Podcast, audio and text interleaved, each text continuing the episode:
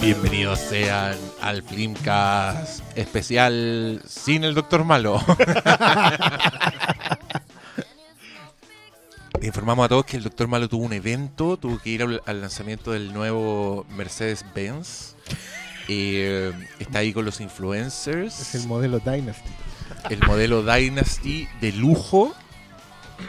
Andaba Juanito Yarur, andaba aquel y Creo que invitaron. can- y cantaba Paloma Mami, así. No, se la Y va a Princesa tatuar. Alba. Esa- Igual Y- Princesa Alba yo la escuché No. y mira. Loco, en el medio tú entrabas y te regalaban al tiro unas zapatillas Puma que cuestan 700 lucas. weón. Zapatilla, pues, güey, cuenta eso. ya en estos días ya no. Güey. Mira, 700 mira, puede lucas. ser, No, sí, weón. weón, Doctor Malo está en, en otro nivel. Eso es lo que yo creo. Sí, no, o sea, por supuesto, se sabe. Miren, tenemos que transparentar. Uno ya está medio hueonado hasta ahora, pero es porque acabamos de grabar un capítulo que salió más largo de lo que, de lo que yo pensaba. Sí. Acabamos de grabar el capítulo de Seven, que escogió película que escogió el último ganador de la Reflincast. Y estuvimos conversando largo y tendido con él, pero ese lo voy a subir después de este. Ahora sí que sí. Ahora resultó la sorpresa. este va a subir primero, porque hay una película que en verdad es como un hito, un poco igual. Eh, una película con una protagonista mujer, empoderada, así como un personaje Sí. puta, que igual es un personaje que hacía falta. Que está en construcción, digamos que. Que venía hace tiempo, rato, como sí. mucha expectativa, toda la weá. Eh, con unas putas efectos especiales, una ciencia ficción, una aventura así que, que es bastante en entretenida, muy bien hecha, basada en, Cómic. y, y que yo creo que en verdad la gente debería ir a verla, así que está bien que hagamos este podcast, aunque lleve cuatro cinco semanas de estreno, pero Alita es una película que te tiene que ver todo. Entonces ahora vamos a vamos a escuchar un pedacito del tráiler y después nos vamos a alargar a hablar de Alita porque aprovechen que todavía quedan algunas salas. Es importante que vaya. She's the last of her kind. She contains technologies that have been lost for 300 years. Let me show you something.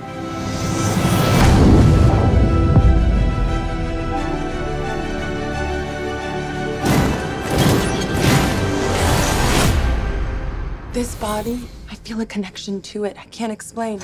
You know more about me than you're saying. Alita, some things have been left forgotten. Hemos vuelto. Eh, oye, yo tengo que decirles que para mí Alita es la sorpresa del año. Yo sé que estamos empezando, digamos apenas, llevamos poquito. Llevamos, Pero, pero llevamos bueno, tres meses. ¿eh? Anótate una candidatura. Pero, weón, yo la fui a ver porque mm, sentía que tenía que verla, que una película de James Cameron. Y como cuando estaba recién sentándome, ya había comprado la entrada y todo, después de que no me había tincado nada de lo que había visto, dije, oh, weón, voy a ver una película de James Cameron. Como este weón, cada vez que me metió la mano hacen weas interesantes, por lo menos. Eh, la última película que produjo, que metió mano, era Strange Days, que es una película que a mí me encanta. De- La del 99. Sí, po. Che, Es la última que no dirige él, pero está metido Ya. entre Y guion después de eso es. Avatar y nada más. Nada más, po. Bueno, se metió, se metió como en series de televisión, Sí, hizo como un documental. Sí. Pero Hizo todos los como- documentales basados en los submarinos que andaban buscando el Titanic. Sí. Y las cámaras que se construían para eso. No, no, pero creo que hizo un- una. Porque ese weón financió ¿no? toda esa weá durante años. Era como el. O sea, yo creo que toda la investigación submarina Fue gracias- los, fue los gracias premios a- se los van a dar a James Fue Cameron. gracias a que ese weón quería ir a mirar el barco culiado allá a la chucha, weón. No, pero, a ver, espérate. espérate, Entonces, espérate. bueno, la weá es que yo, estando en el cine y, y pensando en, weón, voy a ver una película donde está James Cameron, que se trata de esta que yo no cacho nada, yo no, no tengo idea de ni el, ni el cómic en el que está basado, ni en nada, que creo que también era un, un anime, ¿o no? De hecho. Pero el- es una cosa rara. Sí, pero el gancho es justamente el anime, que en los 90 pegó.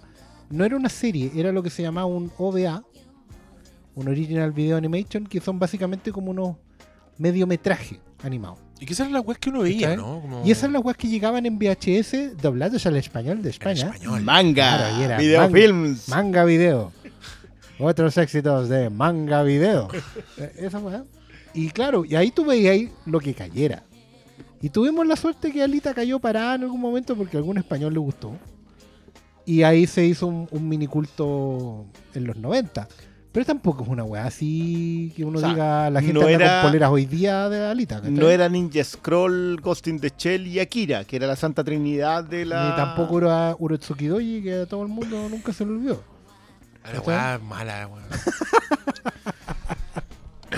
Pero, pero es que no entendíais nada, ese es el problema por no Sukidoji. Si no no había nada que nada. entender. Pornosuki Qué Doji. sutil. No había nada que entender. Parecían demonios culiados con tentáculos de pico y, Era, y. No olvides listo. que era el Overfin. Ojalá, weá.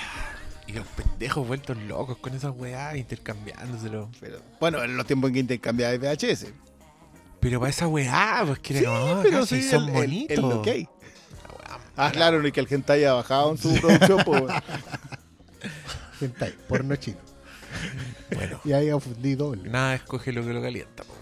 No, no, no, no, yo Recordemos- en, en eso, con- lo- como decía Recordemos Woody Allen, aquello. puta, no, no puedo Bueno, decir pero Alita, Alita es un Eh. fenómeno, Alita o Battle Angel, como se le conocía, o Gun, como los puristas la- se acuerdan más, no era que, que aquí llegara el manga y todos lo estuvieran leyendo ni nada. Vieron un- vimos uno o dos ovas como mucho, eh, después algunos siguieron pegados el fanatismo, pero después llegó Dragon Ball y Sailor Moon y ya se acabó. Toda esa primera oleada de mono X. chino, Es que, claro, mira, eso se yo, pe- acabó. yo pensé que iba a haber eh, que sí había fans. así, yo pensaba que sí, porque hoy día, hoy día los fans no necesariamente leen. No, ¿Cachai? Ya son fans de una weá porque Sí. existe, ¿cachai? Entonces yo pensé que esta weá iba a tener como ese público. Sí, weón, se estrena como un par de semanas después de que la weá que la rompe es Dragon Ball Super Broly, po, weón. sí, Que según yo esa weá no es masiva. Pero la weá dejó la cagada en Chile porque es más masiva que la chucha. Lo Lo que cual pasa es que- prueba que yo no sé nada. No, no, lo que pasa es que Dragon Ball es un fenómeno muy particular y no, no soy prejuicioso al decirlo, de fuera el anillo expulsivo. Porque No eres verdad- al decirlo, perdón. prejuicioso. No, completamente, pero no, no, le quita No, validez al punto, porque digamos. es verdad, o sea, hay un, hay, una, ver- hay un culto así establecido de 25 años con Dragon Ball y no me caigo. 25. Sí, Sí, 25 años. sí, y es lo Pero único a mí, a mí lo que me sorprende el ícono. debe ser algo que yo no entiendo. Obviamente voy a hablar una wea. Pero según yo, hace poco se habían estrenado weas de Dragon Ball en el cine. Como que llegaba una wea, Dragon Ball y la batalla de los dioses. Sí, y pero la esa wea we- pasaba sin wea pena ni gloria. La habían visto ya en. Ah, en esta wea, esta wea era nueva y video. era como un estreno Ya, mundial. Esta wea era así. estreno mundial. Esta wea le metieron Ya, mucha plata. Ya, perfecto. Cuando. per- perdón. eh, cuando eh, me tocó ir a una convención internacional de historieta. Me pasé por usted, perdón. La No no está el que está picado aquí, no te había, había una torre de Conan O'Brien. Cuando digo una torre, es una torre de 35 pisos. Forrada con Conan O'Brien. Y otra forrada con Dragon Ball Broly. Ya, ¿Para los gringos, en serio? para los gringos. Y la weá se estrenaba en febrero. Y yo fui en julio. O sea, de que le metieron, le metieron. Y claro, Fue estreno mundial. O sea, esa era la gracia de esta. Claro, y se repartió, pero. Ah, no, ah, per- fue perdona, un- ¿tú tenés cifras para decir que la rompió? Sí, pues, mandaron un, un comunicado. Creo que es la película más taquillera de Chile hasta ahora. No, o sí, sea, de del- mucha gente. ¿En serio? Sí. ¿Del 2019 o de, del ¿De último cuándo se estrenó la weá? Desde po? el finales del 2018, lo que pasa es que pasó piola. Estamos pendientes de, de otra weá, pero. pero A ver, déjame ver si encuentro el correo, porque Es que era, ahí- era ahí de esos igual- correos igual que te mandan que- de la distribuidora. sí, hay que pegarse un poco en, en un, un auto cachamal porque de verdad hay, hay fenómenos que están. No, no, no, perdona. Yo, yo el fenómeno, fuera. por ejemplo, de, de Rápido y Furioso, Sí. que, es un fenómeno que, que a mí me supera completamente. Yo no logro entender cómo recauda las cifras que recauda en el mundo. Sí, po. Pero acá en Chile es una cuestión brutal. No, esa Rápido y Furioso es una cuestión hace- Mira, este, este es el, el- el comunicado. En su primer fin de semana de estreno, Dragon Ball Super Broly se convirtió en la segunda película animada más taquillera de los últimos años. Después de Coco. En cuatro días. Claro.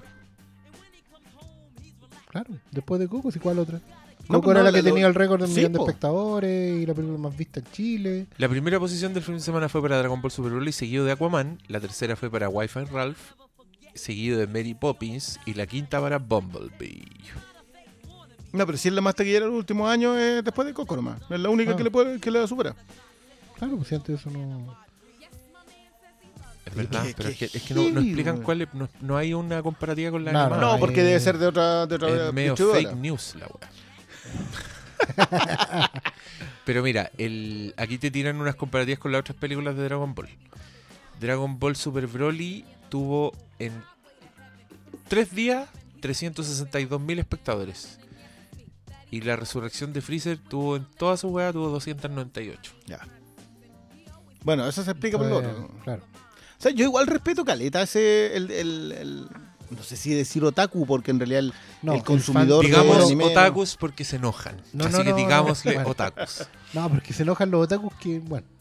Es que Dragon Ball, Dragon Ball es un fenómeno aparte, es una weá así como, es como serie Claramente de generacional, fútbol, eh. claro. Claro, es generacional, es, es transversal más encima, porque es una cuestión de que.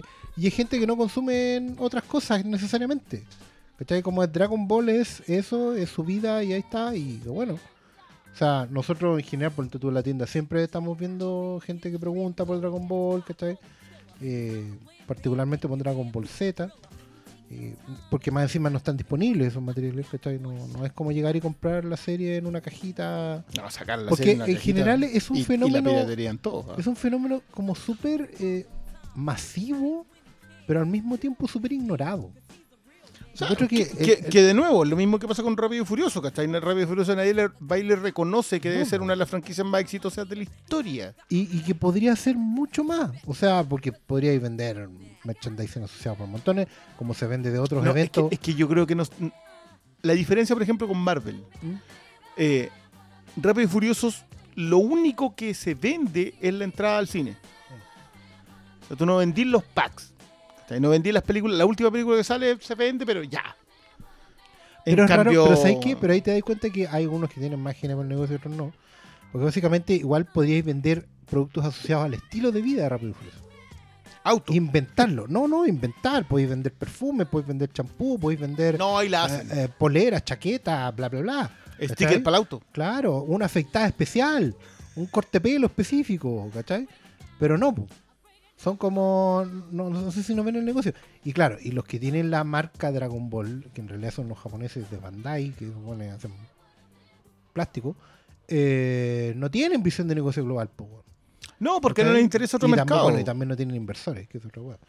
¿Cachai? Es distinto cuando tenés inversores a nivel global que te, te colocan en todos los mercados. Pero es raro porque, particularmente en Latinoamérica, el fenómeno de Dragon Ball podría estar instalado mucho más transversal. Pero quizás desde Japón no les importa, o no han tenido la visión, o no han tenido los contactos. Y no, no han visto el reportaje del cabro chico que se juntaba a vender dibujos de Dragon Ball para No, comprarse el- No, debería estar hoy día en Tokio ahí haciéndole un homenaje. Claro, vendía, vendía sus dibujos para comprarse un mono de Dragon Ball Es, Z. no, es lo máximo. Sí. Yo de pero antes, pero antes, antes pasó por Twitter y decían Por que Twitter era para comprar pagar los- escolares. útiles y empezaron como a organizarle rifas, puta la wea. Pero sabes que yo encuentro súper valioso que el cabro se pusiera a vender sus dibujos para pagarse el juguete. Esa cuestión, sí, esa po, cuestión weón. tiene un valor intrínseco claro. que la gente no está considerando, ¿cachai? Sí. Que igual después le mandaron así como, toma, ahí tenéis los, los juguetes que tú querías y no me acuerdo si fue un juguete y algún Y le lado. enseñaron la peor lección de vida posible. ¿Qué Claro, es? grítalo por redes sociales y lo Exacto. obtendrás gratis. Ahora, Claro, hace como que vas a hacerlo, pero en verdad te recompensa. No. sí, lo convirtieron en influencer ese cabrón chico. Oh, Qué malo. Ahí va a juntarse con Pablo Quintero después, en el futuro. Bueno, pero esto no tenía, eh, todo esto no tiene nada que ver con la película que fuimos a ver. No, pues claro que tiene hablando- que ver, porque yo te estaba diciendo que yo pensaba que era una weá así que yo no iba a entender. Pensaba que era un una cosa... Pensé que iba a haber otakus en el cine. Yo, yo de verdad pensé eso. Yo dije, esto debe ser como, wow, por fin, esta película que todos están esperando. De referencias que solo yo entiendo. Claro, y voy al cine, entonces, pero me entusiasmo cuando me cae la teja que voy a ver una wey James Cameron y yo decir, ya, esta weá algo, algo debe tener si es James Cameron, como este weón, este, este weón hizo Ripley, hizo Sarah Connor. De, No- de estos no personajes sabe. Sí, pues este weón se maneja. Y de ciencia ficción, ¿sabes? Y empiezo a ver una película, claro, que es completamente análoga, que es muy a la antigua, es una película donde, puta, hay, hay un misterio, como hay cierta construcción, como que te demoráis en llegar a los personajes, como que la weá tiene capas. Te- Narrativamente es, es una historia muy, muy, muy armada, como muy armada a la antigua, donde las weas no pasan porque sí, que eso me, me gustó mucho en esta weá. Donde, donde se da la paja de explicarte una espada, por ejemplo, ¿cachai? Para el minuto en que un personaje eh, blande una espada, tú ya entendí esa historia y entendí lo que significa y está ahí como ah, emocionado. Eh, me gustó me gustó la aventura, aunque lo pasé muy bien. Y creo que tuvo momentos genuinamente heroicos que no he visto en películas de héroes. ¿Me cachai? Como yo dije, esta weá es una mejor película de superhéroes que muchas películas de superhéroes que yo he visto.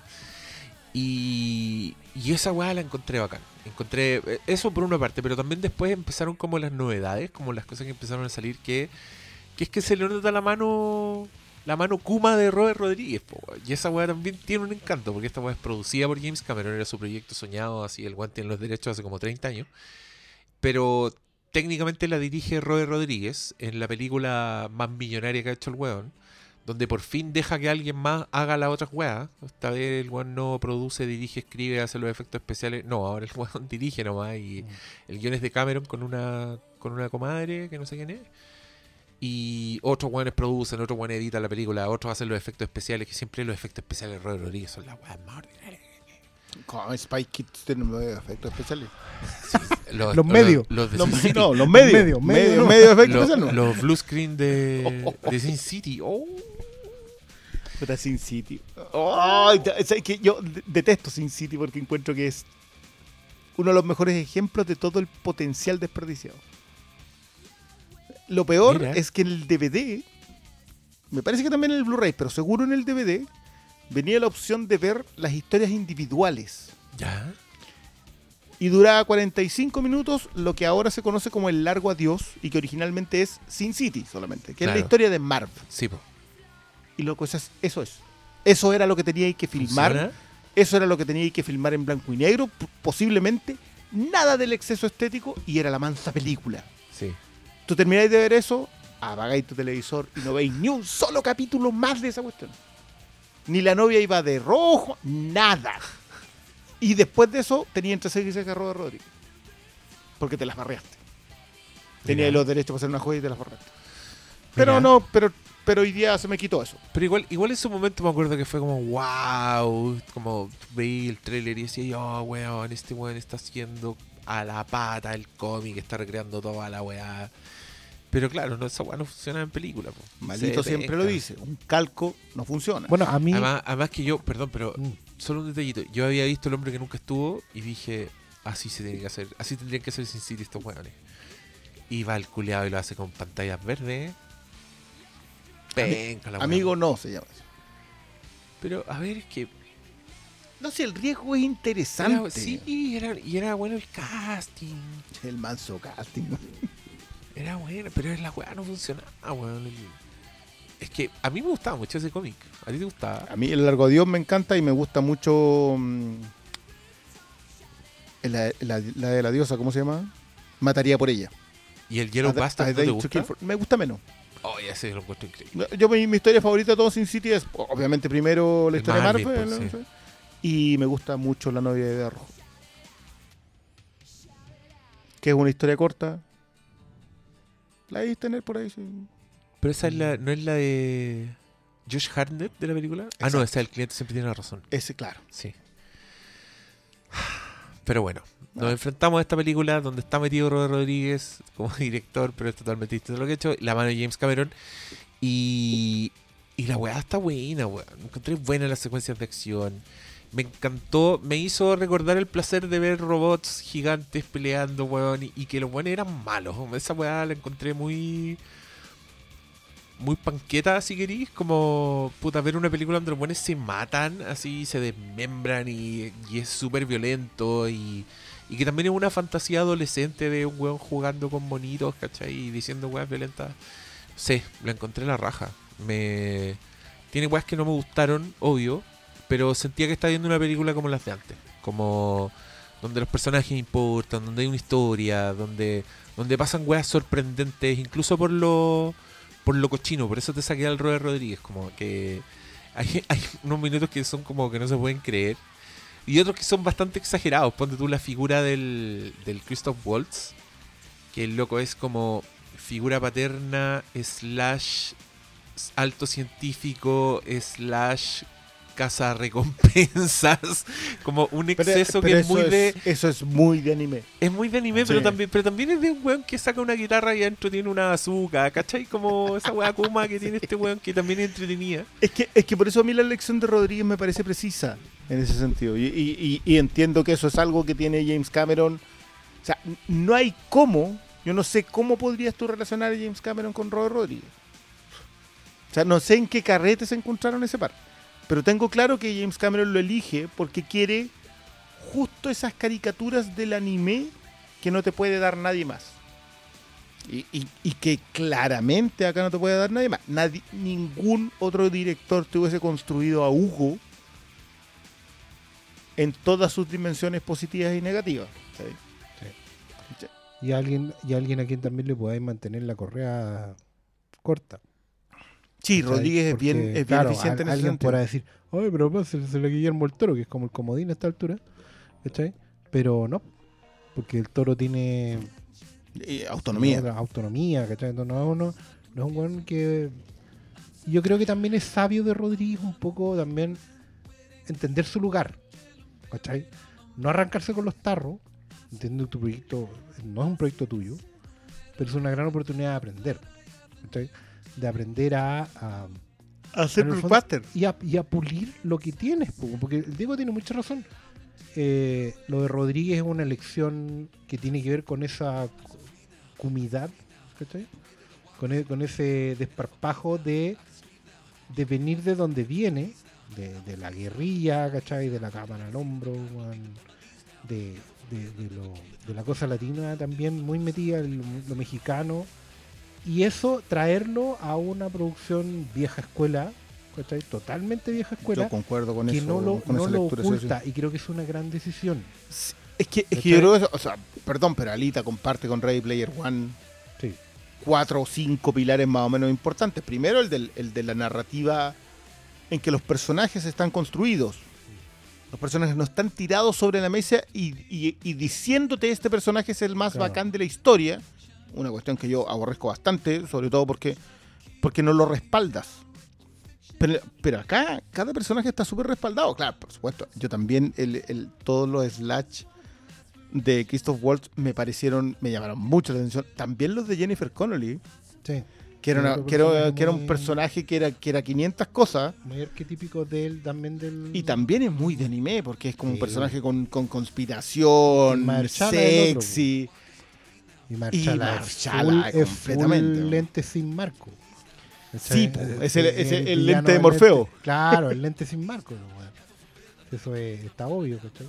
Pero es bueno que no lo disimule, ¿cachai? Claro, lo tiene en la mesa. Porque al no disimularlo, efectivamente, marca la diferencia entre ser fórmula, fórmula diseñada para nostalgia, para pegarte en, en los circuitos emocionales del pasado, ¿cachai? Versus la honestidad de contar una historia de vieja escuela. ¿Cachai? Sí, eh, por ejemplo, si tú agarras esto con, con lo de Sanders en Ghost in the Shell,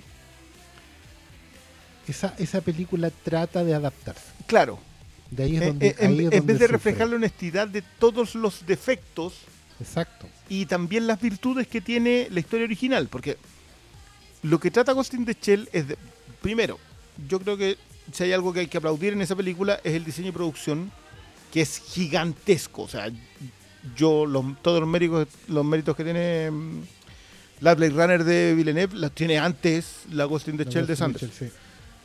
El problema es que no logra adaptar lo otro. O sea, no, O, o quizás intenta adaptarlo, creo que yo, es la weá. Porque intenta acomodarse a, un, a una sensibilidad distinta a la de su esencia. Creo que la, la- ¿Eh? la- la expresión exacta, si es que puedo reducirla, es. No logra entenderlos y por eso no puede adaptarlos. Claro. O sea, no logra sacarlos de donde están para llevarlos a otro lado, pero tampoco logra dejarlos donde están.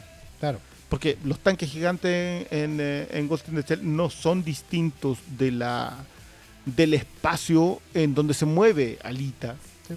De los cyborgs de Alita, no es distinto del. De las yo- yo- carreras de de la, claro, del. ¿Cómo se llamaban las Motorball. Motorball? Claro, Motorball. Motorball. Yo me acordé mucho de lo de Super Agente Cobra. Claro, es, es más, po. hubo un momento mientras estaba viendo Alita en que dije, hoy día se puede hacer Super Agente Cobra. Pero tiene que ser con, En- esta, con, este- en, esta en- en- este desparpajo. Sí. O sea, en, esta- en esto, asumir, sabes que esto se puede hacer. Ahora, lamentablemente, yo no sé, los números de Alita no la están acompañando como para, como para, para volver a armarse un movimiento para llevarlo para allá. sí. Pero pero no creo que sea el, el- punto. Yo lo lamento por, de nuevo, porque de verdad creo que yo igual veo una segunda parte. ¿Sabes qué? A mí, a mí en ese sentido, el, fenómeno post película me recordó harto a Pacific Rim también. ¿Cachai? En el sentido que es una película que es muy honesta, fiel a, su, a sus convicciones, pero creo que Alita va un paso más. Porque Alita logra, siendo lo que es una historia de años atrás, que ha sido superada en, en muchos aspectos, eh, logra, logra en su simpleza ojalá identificar a un nuevo público.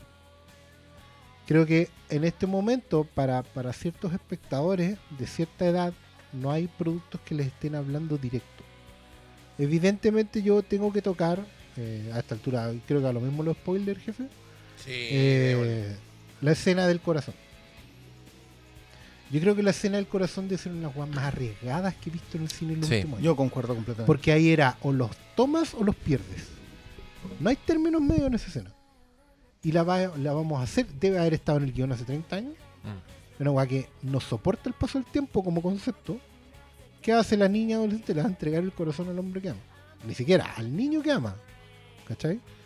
En Al wea que ama, el wea que Sí, conoció hace tres días. Es que esa wea yo la encontré buena porque la encontré jugada. Encontré que era, Pero por eso mismo. era y- mostrarte un amor de una inteligencia en su artificial. inocencia y en su naive, inocencia weón, pero definitiva. Es que sabéis que yo creo que eso es, es- Por un lado es completa, total y absolutamente arriesgada y creo que falla en el riesgo que toma de...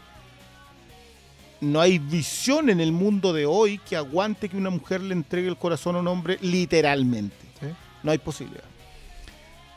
Pero en la segunda revisión, en la, en la revisión de la inteligencia artificial, hoy día eso está sumamente vigente. Porque es en mostrarte que independiente de todos los avances, la emoción no es algo que una inteligencia artificial domine. ¿no? Las sutilezas del sentimiento no es algo que una inteligencia artificial domine. Entonces, obviamente la primera lectura es burda en un sentido netamente práctico. O sea, tú necesitas mostrar lo, lo evidente que es. Pero claro que le pusiste No, ade- fue un olín así, pero incluso, absoluto. Incluso la podéis agarrar como en una ya, quizás, si queréis una tercera lectura, en que te digan, mira, así se ve tu like. Cuando en redes sociales entregáis el corazón y juráis que creaste una conexión y que tenéis una relación y lo que sea, así se ve. Porque es así de, de naive y así también de, de artificial, de te conozco hace tres días, es igual. ¿Cachai? Porque hay una weá que no hay que perder de vista, que es que Alita, después de todo, por lo menos en su primera mitad, es una revisión de Pinocho. Completamente. Y Pinocho es la historia de un, un ser artificial que comete todos los errores posibles, ¿cachai? Con tal de eh, aprender a ser un niño de verdad. Comete todos los errores posibles en todas las versiones que hay.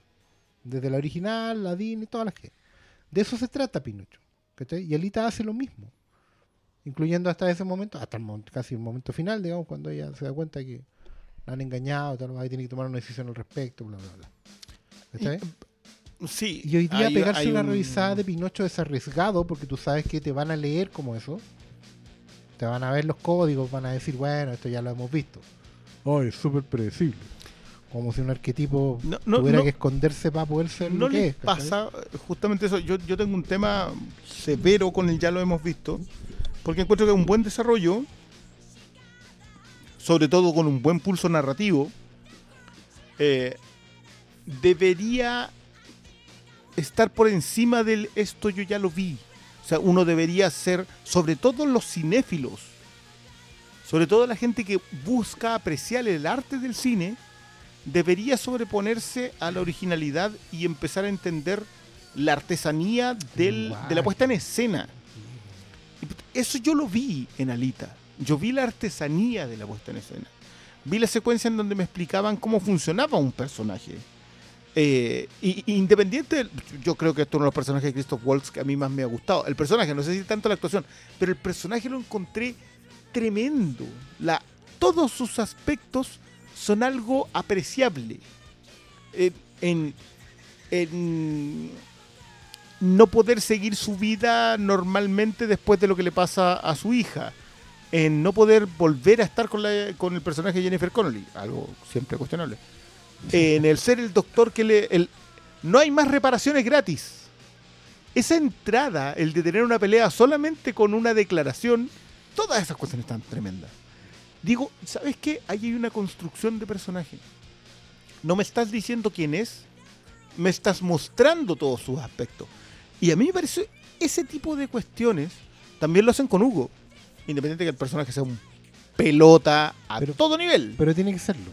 claro. Tiene que serlo. Sí, es que No eso fun- el- bueno, no es el eso yo creo que de sí nada. funciona el anime. No También funciona tiene tanto ser porque justamente es un personaje que va al matadero, pero para Qué dejarle más pero, eh, weón. claro, pero es para dejarle una marca a la protagonista, ¿cachai?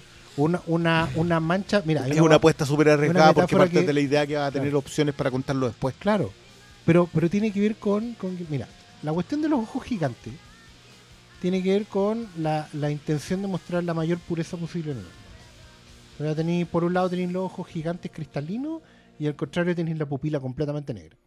Y entre esos extremos se mueven estos personajes. Pasando por incluso algunos Los ojos de petróleo, ojos cerrados, claro. La idea es que a un personaje de ese tipo, de ojos cristalinos, para que vaya creciendo, le tienes que ir colocando marquitas, manchitas de petróleo en el ojo. Y eh, claro, y este personaje es, tiene esa función. Que es una función súper maniquia, pero que está siempre presente en los animes, ¿cachai? Es parte como de una estructura narrativa necesaria. Ahora, o es la del maestro, que te deja en el camino, o es la del, del Lost Love, ¿cachai? Del, de, de ese amor Sí, perdido, del, ¿cachai? O el tercero, que normalmente es la traición. Cuando un amigo, el compañero te traiciona y se va para el otro lado. Esos son la- la- la- los matices que van, van, van haciendo madurar a este personaje. Por lo ¿cachai? general ese no tenía los ojos. Sí, normalmente un guan de ojos cerrados o de ojos. O claro, o, o los lentes que lentes, siempre se sí, reflejan. lentes con, claro, pero bueno, no está mostrando su verdadera. Pero claro, tomarse esas, esas esos riesgos. Bueno, es que casi lo enfrento con. contra una construcción tan cínica de la fórmula, ¿cachai? Tan fría, tan descorazonada de la fórmula en general, versus el arquetipo que presenta Alita. Si Alita no es fórmula, ¿cachai? Es arquetipo. Es la, la esencia del relato. Y volver a, volver a contarla con las posibilidades que tenéis hoy día, técnicamente hablando. Si Sí, eso, eso es lo acá, hay, acá hay un espacio, un- el gap, la, la distancia eh, de la necesidad para ser contada está única y exclusivamente está única y exclusivamente centrada en que no existía la capacidad tecnológica para contarla Claro. antes. Entonces, claro, Cameron no tiene el tiempo hoy día porque está metido en otros proyectos, pero el tipo la vino desarrollando hasta tener la tecnología para contarla. Exacto. Y, y tecnología que por lo demás se nota muy, muy bien. Ese es otro aspecto que... Es, es paloyo. Es que era ver a los a los hueones de inteligencia artificial. ¿Cachai? Que eran Sí, como. Sí, estos robots de, como el Junlo de. Claro, pero, pero los otros, los que estaban en la feria, que eran como uno, una cuando hacía papeles con matices.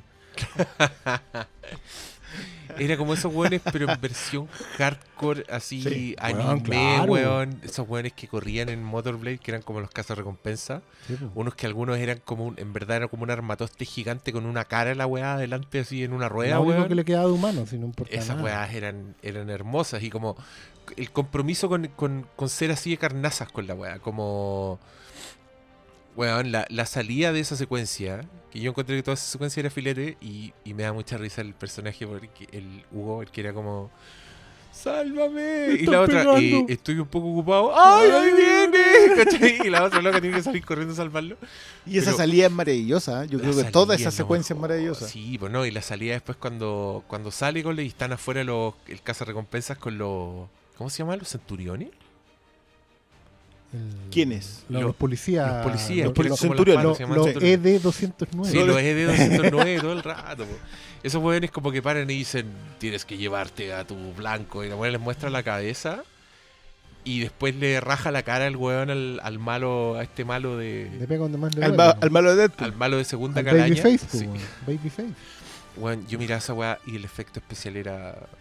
Era perfecto. Era ¿Y- y flores. ¿Cachai lo onda- hermoso? lo Yo pensé que era Nicolas Holt en un momento. Después caché que era como de los pobres. Y, y la, y lo hermoso que es que todo se entienda. Sí. Es una weá que puede haber sido un festival de fierro, Sí, po. que podían, Claro. todo se entiende clarito. Claro, supera el, el problema que tiene Michael Bay siempre. Claro. Que no, no puede contarte la historia porque no, no te puede ubicar espacialmente No. en el lugar. no. No, acá No. está la geografía clarita y lo. Puta, es que esa weá es bueno, Robert Rodríguez. po. Entonces, más encima hacerlo con presupuesto y con efectos visuales, obvio que la weá le iba a quedar bien. Y, y pero- con el sello calidad Cameron, porque tiene que ser aprobado cada toma. Sí. Si el Juan, Sí. dice que no, que no tiene tiempo, que estoy haciendo avatar, tengo 70 años. Pero no, no te creo que no visaste cada una de las tomas de esa weá. Incluso el homenaje al 3D. Porque esta está filmada en 3D. Cuando un weón te tira la pelota en la cara, digamos, como en Museo Sí, de Cera, sí. esa weá es.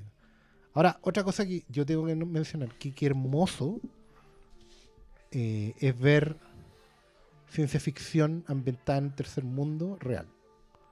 O sea, para mí esa weá era Ciudad de México, era Cuba, era Lima, era una ciudad vieja de Latinoamérica en el futuro. De hecho, está en español. Sí, Eso, eso fue algo que yo No. sé si. Hay, a tener que en algún momento revisar la, la versión original, pero lo- lo- todos los carteles están en español. Sí. Debe ser eh, un, un permiso que se tomó Rodríguez, probablemente, pero. pero, Sí, pero es súper orgánico. po. Sí. ¿Cachai? Que Sí. cuando los buenos bajan y están en el barrio, digamos en- a, a nivel calle, cuando están jugando, practicando con los skate, en- en- jugando a la pelota en la calle en el fondo, pero de este año 4000, 5000, porque la weá es muy en el futuro, que eso es lo otro bonito. Siglo también, que- XXVI. Claro, que es volver a tener un, un backstory que no se ve, que es un cataclismo. Oh, era buena esa weá, claro. La guerra de, la que guerra de los hace mil 300 años, años. y la buena tenía como un flashback de otra época, de otro mundo, ¿cachai? De la- que, que, por cierto, por- para los que han visto The Expanse, esa era una joyita. Sí, las Repúblicas Unidas de eh, Marte. sí, po. Que yo, no, me- yo no me había acordado. Yo no sé si en el Lalita original está ese tema. Lo que pasa es que sí y no, porque al final, por lo que yo estaba averiguando, eh, nosotros, como digo, vimos un OVA con suerte. Algunos guanes se compraron el, el manga en una tienda de cómics infame. Pero.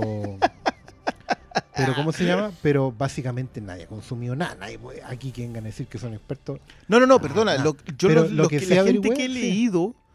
Que sí, Sí. era man- Sí. Que, era, que era mangaka y que se sabía esta cuestión, Son como, estaban como- todos muy conformes Sí. con lo que vieron. Y es porque creo que adaptan más de. Porque hay más de una historia, digamos. Entonces aquí saca cosas como de dos o tres volúmenes diferentes. Me perdonarán la falta de precisión, pero tengo que dejar otra información también en mi cerebro. Eh, pero, pero eso es lo bueno. ¿Cachai? Que la weá igual se siente orgánica porque está hablando de historias de un mismo universo. Mm. Y al final creo que igual también es desafiante. ¿Cachai? De dejarte una especie de final abierto que no es tanto. Te deja sentado el, el desafío abierto. Siempre es agradable de volver a ver. O sea, Qué una chucha, una- qué una chucha, igual ese, ese final es, es bastante qué chucha está pasando. Yo, hay gente que dice, ay, pero ese final yo igual lo entiendo un poco, pero pero el final es un. es bastante épico. Es un Espartaco. Sí, pues, pero claro, no, y es, y es la- continuará. Si le faltó el símbolo de continuará japonés. Sí, pues falta- el- le faltan los haiku ahí con el. Ed- Edward Norton eligiendo, eligiendo franquicia. Oye, ¿no- ¿ustedes no encontraron que en esa escena Edward Norton se ve igual a James Cameron? Un pelo blanco, Puta, medio, sí, medio cachetón, sí. así como nariz de pájaro. Mira. Están envejeciendo, no es me- parecido no a me eso, weón. Yo, weón, yo por un segundo dije, ¿y James Cameron? Bueno, habría sido. Pero. A mí, a mí me gusta que ese villano, entre comillas, esté oculto hasta el Sí, momento en po. que empiezas a ascender hacia la ciudad. En donde todo narrativamente en algún, en algún momento empieza a rascar la superficie de esa ciudad en, en el cielo. El weón aparece, Alguna se vez. manifiesta. ¿Cachai? Eso, eso es algo que yo estoy seguro que no estamos acostumbrados a entender que hay que construirlo en la pantalla. Sí. Entonces, para nosotros hoy día es como, ah, ya salió, pero no entiendes El de villano, de- el villano te lo muestra en una ficha antes. Claro. Sí, po. ¿Cachai? Te lo muestran en, un- en una ficha de personaje y tú asumís que es el villano. Y tenés que asumir que es el peor villano porque su porte en la ficha es muy grande. Claro, y sale de fondo. O, o el color de la piel, la weá. Claro, Sí, si pues, una cabeza flotante al fondo, Esta weá tiene muchos villanos, en verdad. Caleta, Ese, ese es como el- son los distintos jefes. Claro. Pero sí, pues, y parte con unos bien callampa, pero que yo encontré igual muy divertido. Onda, los primeros cyborgs que se enfrenta, que es la encerrona que le hacen a, a Christoph Waltz, Sí. esa secuencia es, ya, ya es filete, como que yo ahí ya estoy feliz. Pero yo debo decir que mi momento de felicidad máxima es después del. de cuando se enfrentan todos los cazarrecompensas y, y llega el hueón gigante. Sí. Ahí yo estoy, pero así saltando en un sillón como Tom Cruise. La secuencia con Marco Saror. Con Marco Saro. Weón, he visto dos veces el película y todavía no veo a Marco Saror. ¡No! No. pero si lo enfocan en un primer Es que plano. no, es una wea muy. ¿Sí? Es un primer plano de él y tú decís, Pero es "Weón, maletero. aquí viene la wea. Aquí ¿Y qué- viene. Y que aquí las viene", dos no veces a algo más me hizo mirar para otro lado. Y no vuelve a salir. No, no, no, pero, pero ojo que podéis perdértelo porque esa secuencia está muy bien montada en el sentido de que los personajes aparecen, Sí, pero tú no tenés que saber quiénes son. Sí. Sí. Y, y, y cuenta su propia historia. Si igual era el momento en que te presentan a los motoqueros del No. Crepúsculo del amanecer. No, esa secuencia es las siete magníficos clásicas. po.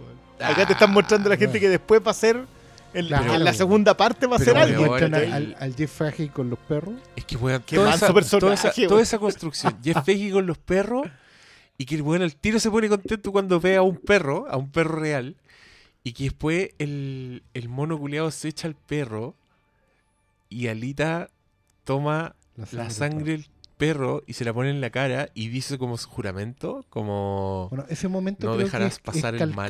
del, del, del- de la fuente, digamos. Mira, Excepto por el gore. ya, yo en ese momento yo estaba como...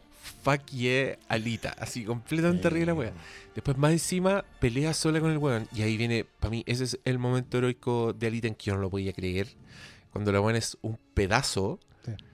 Y este weón está a punto de matarla así siendo súper sádico. Y la weona como se para con un puro brazo y se tira y le clava el puño en el ojo. Y le dice, fuck your mercy. Weón. que- James es que ya no Cameron, podéis ver loco. eso.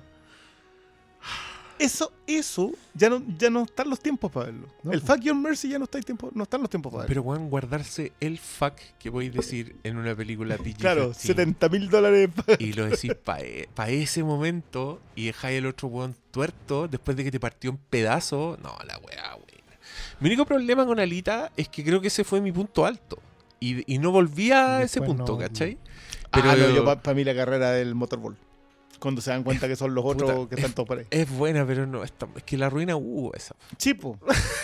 Hugo, Pero, pero igual Hugo termina como tiene que terminar Sí, en esa secuencia. No, Eh, pero Esa es que- también es. Es que claro, ahí Alita un poco como en- entiende quién es, entiende que es una guerrera y que, y que no quiere el- y que no puede mantenerse incólume ante la presencia del mal.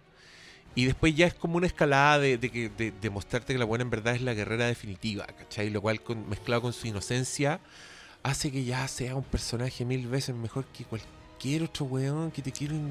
Porque te lo construyeron. por ahí, pero es que Y porque te lo construyeron no, hermosa, solo. Así que, que- Mm. que mira, yo de todas las cosas que me gustaron de Alita, lo que más me gustó es que independiente de lo análogo que sea, Alita está construida porque no es nadie excepto su programación física. Es decir, ella puede pelear, Claro, tiene una memoria ahí latente. Exacto. De hecho, es un potencial, ¿no?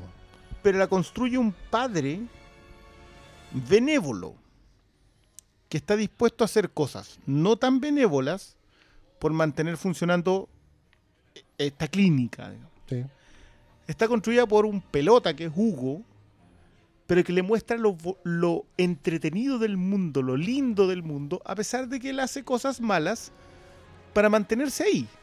Le da un chocolatito. Claro, que está ahí. Le enseña lo que es el motorball. Todas, todas esas Le cosas presta ropa con el amigo saco wea. Le enseñar un beso. que... Que una weá. Esa weá es puta. Sí, eso, eh, pero eso es muy Es de anime. Village, pero, pero es muy anime. Es que esa es la weá. Ya, pero todo eso está en la construcción análoga del personaje. Sí. ¿cachai? Y te lo lleva en donde su memoria muscular no es lo importante. Acá no son lo importante los poderes de Alita. No. Es que lo define, que la define a ella. Y quienes la definen son estos dos tipos falibles. Los dos tienen esqueleto en el closet. Pero apuntan a algo más importante. Excepto Hugo, finalmente, que lo único que apuntaba era querer irse a vivir a la ciudad. Y por eso termina como termina, ¿cachai? El saco wea, weón. Que me, Impresionante. me da mucha risa porque en una escena es lo que dice, ah, si yo, si yo fuera como tú, iría para arriba corriendo por la wea. Pa, y te lo la muestran el clímax del weón va corriendo en la wea. Ay, no, yo, yo ahí me acuerdo que ya me está agarrando la cabeza y dice, ya, pero weón, hagan, hagan destruir a este personaje luego, ¿para qué lo sobre...? Y lo ¿Qué hicieron. pasó? Pues, Tal cual, así que no me puedo quejar mucho porque... Es que, Pero es ese que- personaje está, la muy bien posibilidad apuntado de para que- allá. Dejan la posibilidad de que aparezca después la cabeza en un cuerpo así ultra ra- y con amnesia y no sabe quién es Alita y la wea. Bueno, no vamos a sería, tener secuela, bueno, es que sería muy, muy parte del No seamos, género, seamos optimistas. Si parece que le estaba yendo mejor de lo que pensaron después. Como que se había mantenido. Porque no tenía tanto, pero Es se que, mantenía. es que claro, tiene, tiene como buen boca a boca. A ver, veamos. El sentido que la, la película no. Claro, ha pasado esto, que la gente se ha demorado en ir a verla, pero cuando la han ido a ver, han salido satisfechos. Claro, pero el problema es que estamos frente. o sea, a ver, estamos en un mercado en donde si no eres un batatazo, eres un fracaso. Total. O sea, no, no- no hay escala de grises hoy día en, en este asunto. Y ojo que también le pasó a como entrenar a tu dragón, Sí. que, que no le fue mal, Pero no, pero no fue el batatazo final. Claro. Igual venía a dar lo mismo porque, porque sí o sí se cerraba la, Sí, la franquicia, pero ahí está el problema de que es un director, es un solo director que las ha sostenido las tres. Mm. Entonces vamos a ver qué tanto le dan al muchacho después Claro, de. porque de- además, de- claro, que el problema es que ahí justamente que no tenemos, seguimos sin espacio para una película clase media, por así decirlo. ¿Cachai? No, no, no. Una película no. que no aspire a las es que, cifras. es que el gran problema con Alita es que no es bajo absolutamente ninguna circunstancia una película de clase media. Pero está obligada a competir en esa liga porque la otra no, no podía entrar. po. Pero es que- es- no, po, no, pues la, li- la liga de arriba está tomada por los superhéroes, Star Wars y Pixar. Ah. Eso, eso es todo, porque, porque ni siquiera entra. No, sí, también entran ahí la, mm, los remakes Disney. Igual esos son caros. Oh. Sí, Sí, pero, pero- estamos pero hablando de presupuesto. Oye, que- pero mira, dice que tiene un presupuesto de 170 millones de dólares y ha juntado hasta ahora en el mundo y toda la weá 384 millones de dólares. Hoy, ¿pueden contestarme?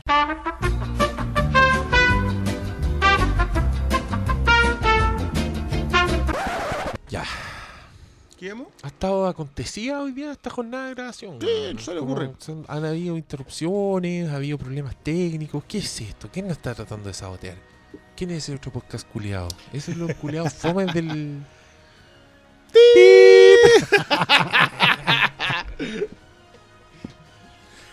Pero bueno, estamos por- estamos felices con Battle Angel. po. Yo, yo le estaba leyendo el presupuesto que decía que tenía 380 millones de dólares con presupuesto de 170.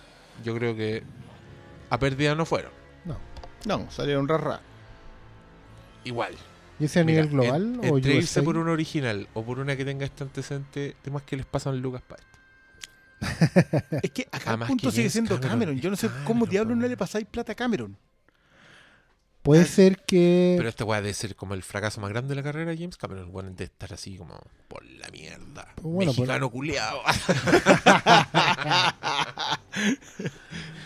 Se le había pasado del toro. Presta el gorro para echar la cagada, culiao. Por eso no la dirigió. No, no sé, en realidad. Eh, no sé, yo tengo, tengo la sensación de que esta película puede crecer más. Que tiene, tiene el potencial de crecer después de. O sea, ahora viene, viene una ola gigante que se lo lleva todo por un par de meses.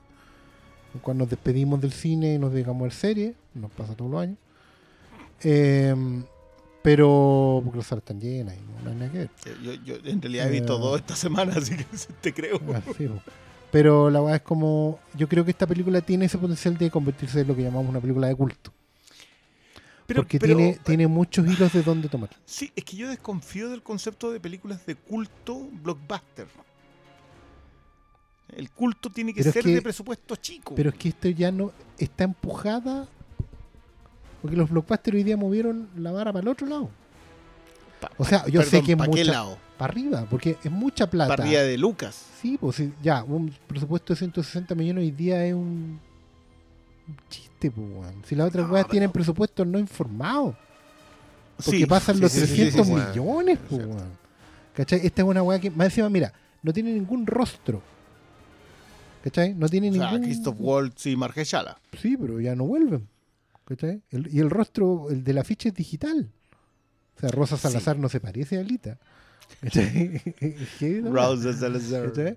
Pero a, a eso Jennifer voy, es una- Connelly, no la basuré. Tampoco. La basura en la película, así que no. Ah, Puro ojito. Huevo, se la llevan en una maleta. Dividida en órganos. Ojitos. Hay que, hay que decir que Jennifer Connelly no. hay- va a haber que matarla a palo si sigue así. No ha ¿Qué envejecido. significa eso? No ha envejecido un La día. weá incorrecta. Cuando alguien no enve- no envejece nunca, Ah, es que hay que matarlo así. malo. sí. Ah, ya. Claro. Sonó muy Como gallina feo. vieja. Sonó muy feo. Como gallina vieja. sea, Como no, gallina vieja. no estás en la, en la granja. Perdón. Thi- This is not Eh, the country yard. Recuérdalo. recuérdalo. Eh, Estás en la urbe, en la civilización. Ah, entonces Acá no se no mata entiendo. nada a palos. ¡Ya! Sin importar lo viejo que sea. ¿Ok? Le- Hay unas pistolas de, de aire comprimido. Con un No, botellón acá- de oxígeno. Acá usted, usted va a comprar el Claro, producto se vende, faenado. bueno. Sí. Usted nunca lo mira a En los ojos. envuelto en plástico, pero se lo lleva en una bolsa reutilizable. Claro. Esa es la Nunca miras a tu comida a los ojos. Nunca, jamás. Ni las langostas. No, no vino el que come langosta. día. que sabe cómo abrirla, claro. Se maneja. Doctor Malo te cacha los, los que cubiertos usar. po. Por supuesto. A mí me tocó estar en un par de comidas con Doctor Malo que hay muchos cubiertos y yo lo miro adelante. Para saber. Sí, pues, weón. sí.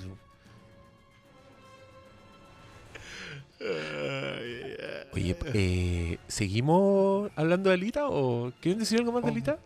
Yo que para mí hay que tratar de recuperar un poco como apreciación eh, estos factores análogos que nosotros decimos. Sí. Yo creo que hay un tema de construcción, de estructura, de, de generación de personaje que está súper perdida hoy día. Nos tiran un personaje encima y nosotros lo aceptamos porque, no sé, porque es jueves cuando fuimos a ver la película.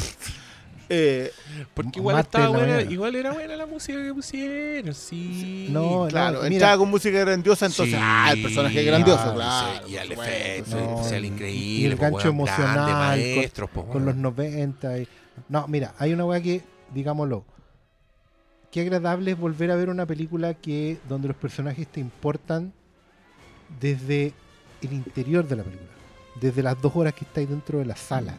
Y no por una historia previa, no por una militancia, no porque viene enganchado de, de otros anteriores, o de la historia del afiche, o del meme, o del tráiler.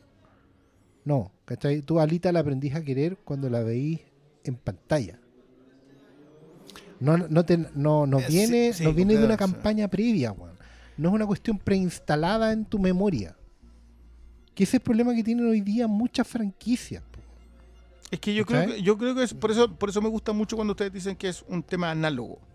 Porque yo creo que en la era digital, meter la construcción de un personaje por determinados comportamientos, pasa de nuevo con Ready Player One, es una cuestión que, la, que nos está consumiendo. No se está consumiendo. Y nos está consumiendo. No, yo lo veo pasar y digo, no, pero es que no pasaba nada. No, pero es que era lenta. No estás absorbiendo las distintas aristas que construyen una película. No estás absorbiendo la edición, no estás absorbiendo la construcción de cada personaje. No, es otra, es otra weá, no, es- no son es películas. otra como- cosa, es otra- claro. Sí, es otra cosa. Hay que inventarle un nombre. Porque. Sí, de- desde el año pasado que estamos en esa. sí, como- una, Es como un. ¿Sabéis que a mí, a mí me una mató? quelípula. Una quelípula. Una, ¿Viste película o viste quelípula? No, vi quelípula. Ah, bueno. A mí me pasó con Afterlife. Que yo sentí que vi. Ok. Esto es hacer un personaje. Qué maravilla Afterlife, weón. joya.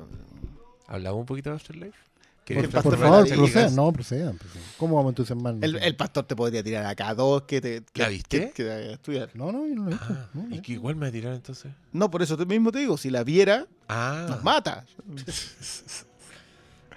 Ay, todo- todo No, yo, yo, yo quedé loco con, con Prostitute Sex Worker. Qué lindo personaje. Tre- Tremendo. Y está construido en cuánto? ¿15 minutos en Sí, total? Con cuea. Menos. Y tú, y tú sabes sus motivaciones, sus resquemores, sus traumas, sus miedos. Nos pusimos a hablar, queridos auditores, de la serie Afterlife. Una serie escrita, producida, dirigida, protagonizada por el señor Ricky Gervais, que usted puede encontrar actualmente en Netflix. Su primera temporada son seis capítulos de 25 minutos cada uno, o sea, el equivalente a ver una película un poquito más larga y se ve de una sentada. Y dos horas y cuarto, dos horas veinte. Dos horas 20, sí, por ahí. que es una joya. Yo creo que es una Sí, joya. sí. Es una serie sobre un señor que está viudo, que acaba de enviudar, perdió a su esposa por cáncer y el weón pierde la- las ganas de vivir. No quiere seguir viviendo y lo dice abiertamente, yo me quiero suicidar. Y mi única manera de lidiar con el día a día hasta que encuentre el momento oportuno para matarme es haciendo y diciendo lo que me venga. Mandándolos a todos a la chucha, si no es otra cosa. la Y siendo Ricky Gervais, toda esta weá es muy hilarante de ver. Y los personajes secundarios van desde la, la weá dulce y muy realista hasta unas caricaturas que no se pueden creer, pero que se sienten muy reales. Y por lo tanto, entrañables. O sea, yo, yo para mí el pueblo es un protagonista más de... Sí, de. O sea, por, por algo le, también es el, el combustible del periódico. Pero ese, ese terapeuta, weón. El terapeuta no se puede creer. No, para mí el fotógrafo. El yo, yo, fotógrafo yo, yo cuestión raja. que decía, pero loco, no le importaba nada de lo que el otro le dijera negativo. No, Con lo positivo podía vivir, pero hasta por ahí nomás tampoco Sí. le importaba tanto. no es que no le importaba nada mucho, le importaba comer. él comía y lo regaloneaban. Eso Sí. era todo lo que le gustaba. Hermoso. Impresionante. Sí, pero para mí el personaje del adicto que es profundísimo. Y lo que pasa con ese personaje, weón, que es como bastante... Y el quiebre que produce en el protagonista, que yo creo que es clave. Oye, nosotros grabamos un podcast con La Fer, que lo subí antes que este, así que ya saben de su existencia, pero si no lo han escuchado, vean Afterlife y después vean Russian Doll y partan a escucharlo, porque hablamos de hartas cosas. Sí, pues ya ahí tú, eh, yo le dije que yo pensaba que todos estos personajes en verdad son, son como opciones de Parry Gervais. Es como... Yo puedo podrías hacer vivir la cualquiera de vida estas así. cosas. o sea. Podrías vivir la vida así o podrías verla así. Podría ser este weón, podría ser un hoarder. O podría ser una viuda como esta weona que te ponen en unas citas ciegas que en verdad es mucho más parecida a ti de lo que, de lo que tú te das cuenta, ¿cachai? ¿Te acordáis de...? Sí. O podría ser Julian, po, weón. Que ahí está, ahí también. Y yo podría ser en unos años más la señora sentada, Exacto. la viuda sentada en el cementerio. Pero que esté que todos esos personajes, que, que eso es lo que, por, ¿por qué pegamos el salto de Alita para acá? Todos esos personajes están construidos. Yo estoy chato de los personajes no construidos. Estoy chato de la, Y la cagó que proliferan, weón. puta madre, y, y- y tienen, y, y son como los Funko Pop. Se sabe. Puta Ya- dijimos Vamos a poner una, una ovación. El, tema de el tema de los ojos negros. Oh, ¿Pero qué es eso? todo Sale, weón. está puesto ahí. Y ¡ay! Mira ese cabezón. y. Y eso es todo. No necesitáis construir nada de ese personaje. Y yo, y, y perdón, yo soy lector de cómics. O sea, cuando la gente dice, no, pero es que es muy de cómic. No. Los personajes en los cómics están construidos. Tú entiendes sus motivaciones, sabes por qué está ahí. Hay un diálogo que tú decís. "Oh". Y, y, y por favor, vean Afterlife solamente para eso. Veanla pues, fijándose en el personaje que más les interesa en el tercer episodio. Si son. Es una hora que lleva ahí. Y decide seguir mirando la serie según la perspectiva de ese personaje.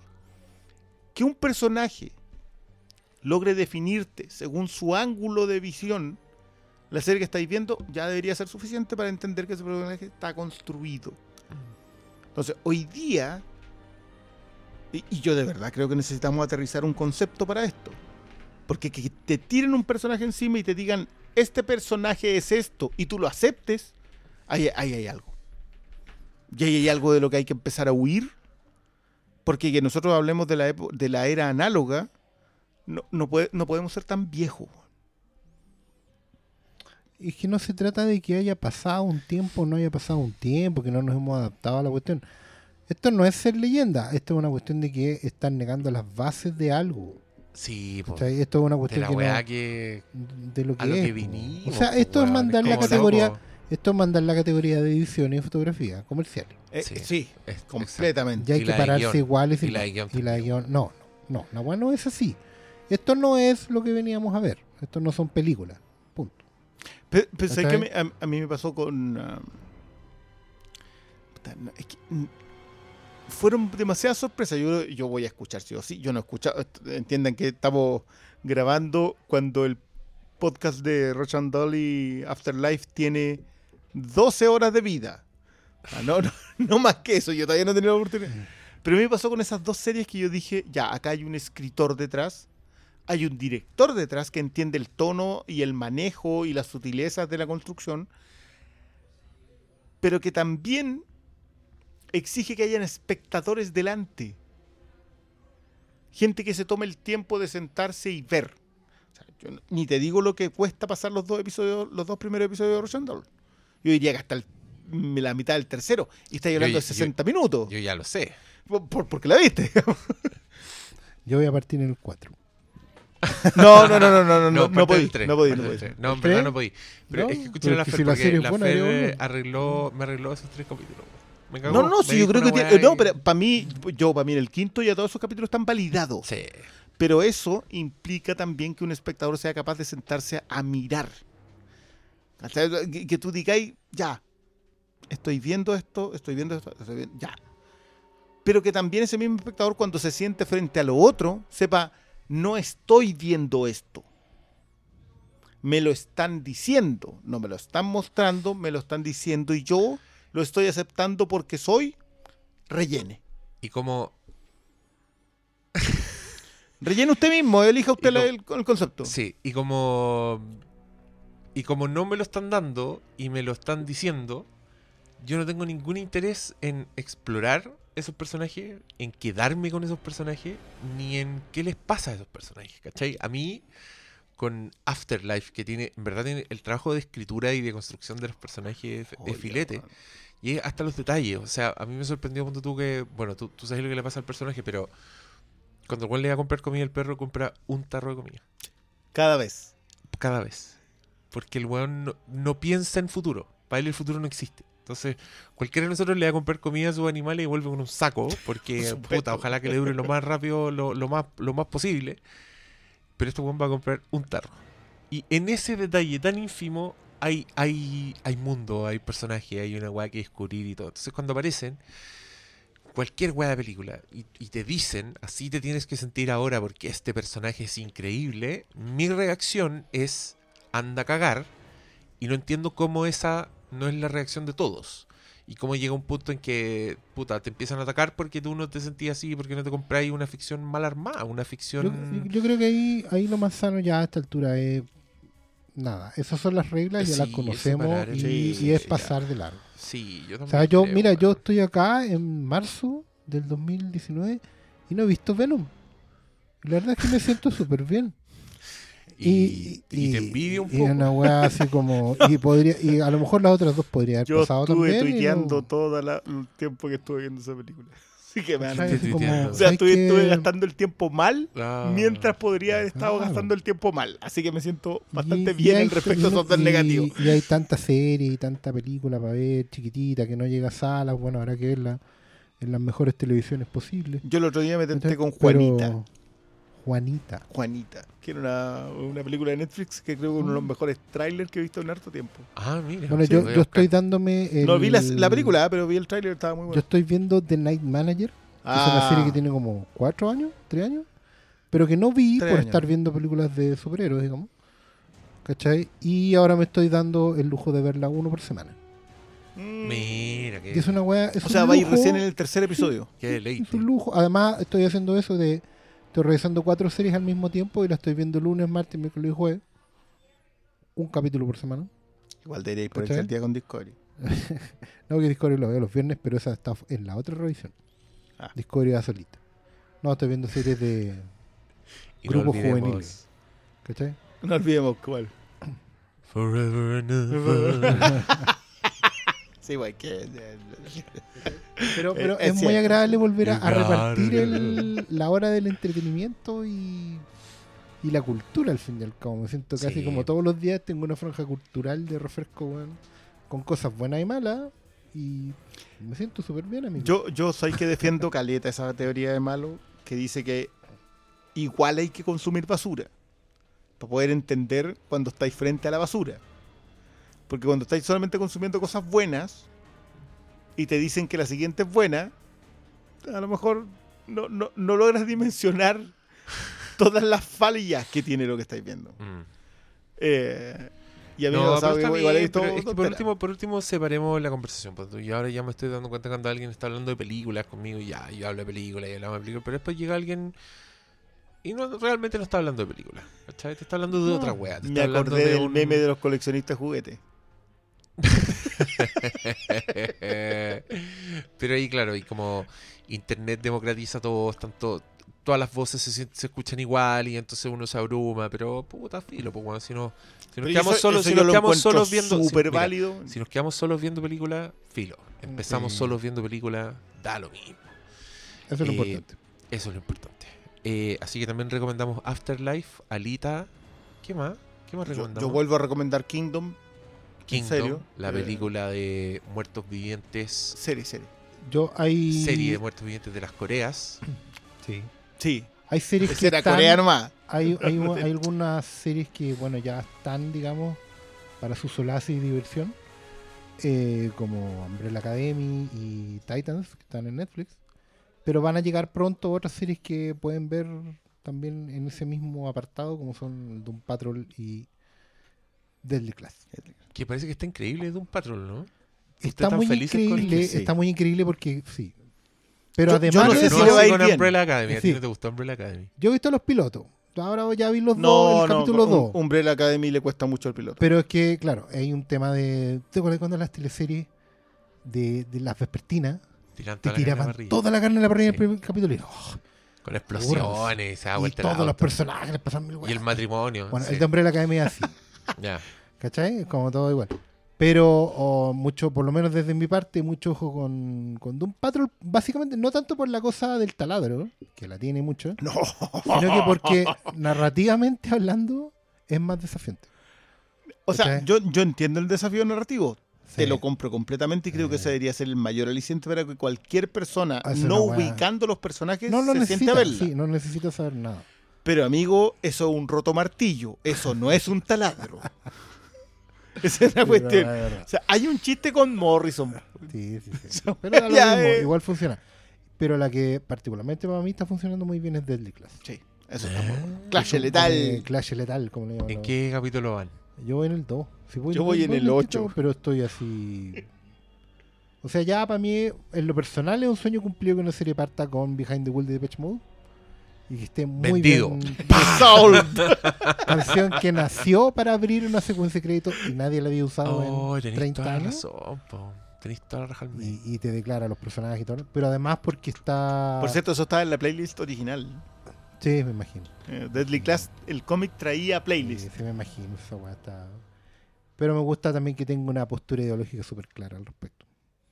Sí. Y Es es, que- una weá Es pero- que es una de las cosas que a mí me gusta mucho, mucho, mucho, mucho en el cómic, es que la visión de los 80 es absolutamente desencantada.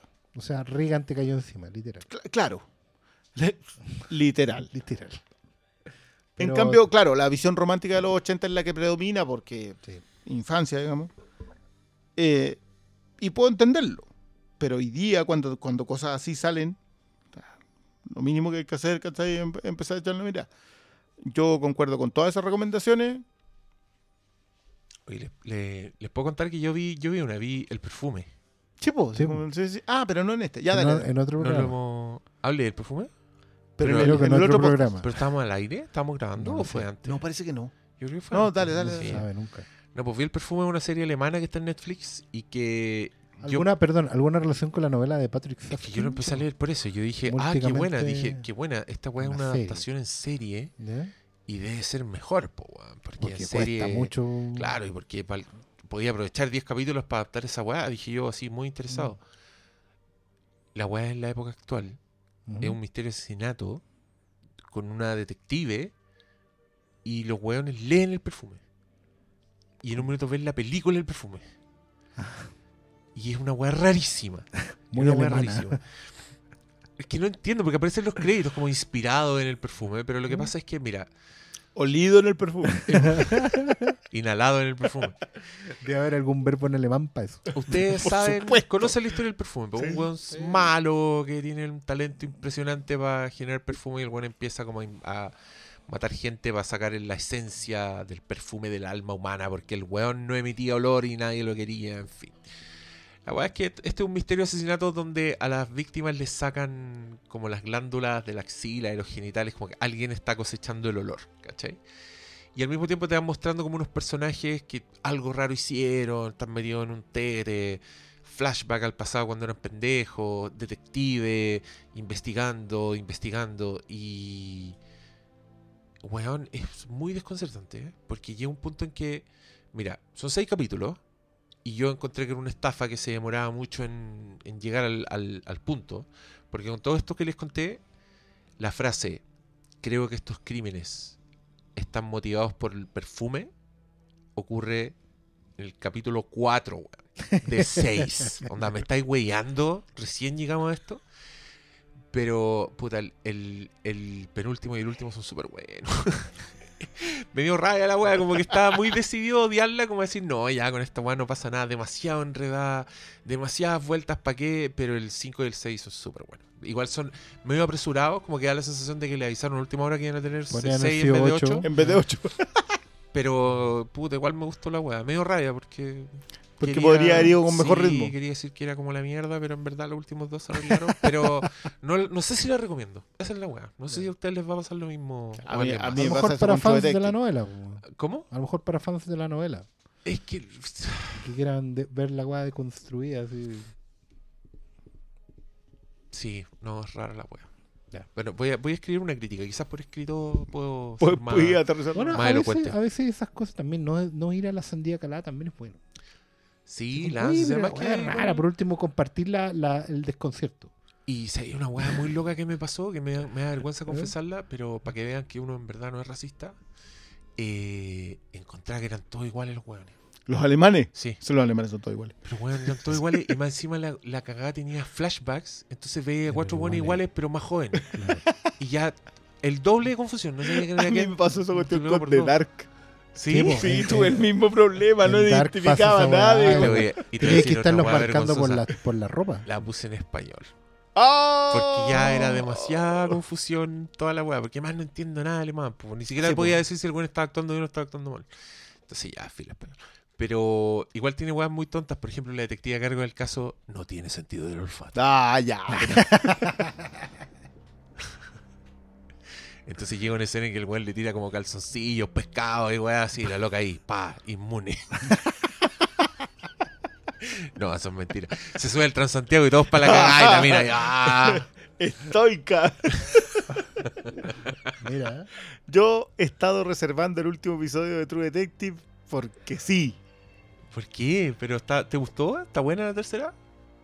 Eh, es que a mí me han gustado las dos primeras True Detective. Me ha gustado harto esta. Eh, yo sé que soy uno de cuatro que defiende la segunda temporada. Y los otros tres son eh, Colin Farrell, Taylor Kitsch. pobre Taylor Kitsch. Achúntale a una, Taylor eh, Kitsch. puta, no hay caso. El personaje de Taylor Kitsch en la segunda temporada de True Detective tiene uno de los desenlaces que yo más adoro en un tipo de personaje, que es el anticlimático.